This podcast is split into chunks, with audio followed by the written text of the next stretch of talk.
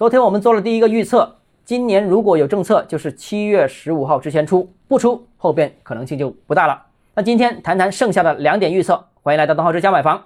第二个预测就是，如果地方性的小政策为主，则楼市继续是底部运行，可能会延续 L 型的行情。那去年四季度的时候呢，我就说楼市见底，说到现在已经整整谈了九个月时间了，那现在依然还是这个结论。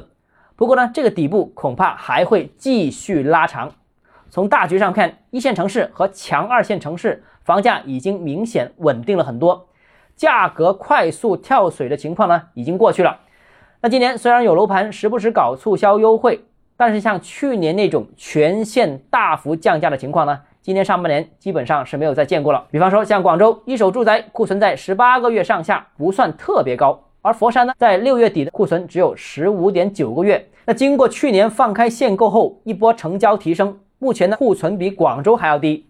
那全面大幅降价的可能性呢也就更低了。成交量方面呢，今年下半年或呈现时好时坏的表现。如果是有一些中等力度的利好，经济数据表现不错的话，那可能当月的市场就会比较活跃。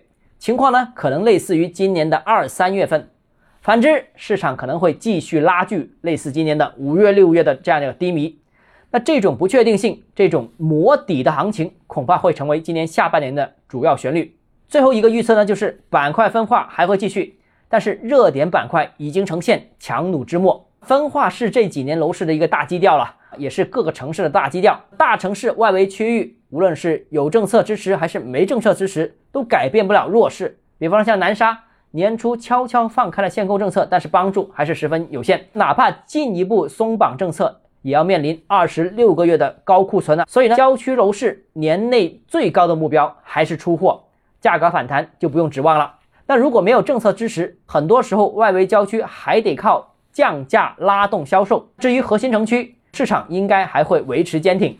但是部分前期上涨过快的板块，比方说像珠江新城的二手房啊，近期已经有降温甚至是降价的迹象。最需要强调的是，违规资金，特别是这些经营贷的使用啊，似乎有从珠江新城市场逐步往主城区及其他区域蔓延的这样一个趋势。不过这里包含了旧贷换新贷的操作，并不是所有经营贷的使用都是用于购买新房。这么普遍的大量的违规资金使用，后果会怎样？会如何整顿？会如何收场？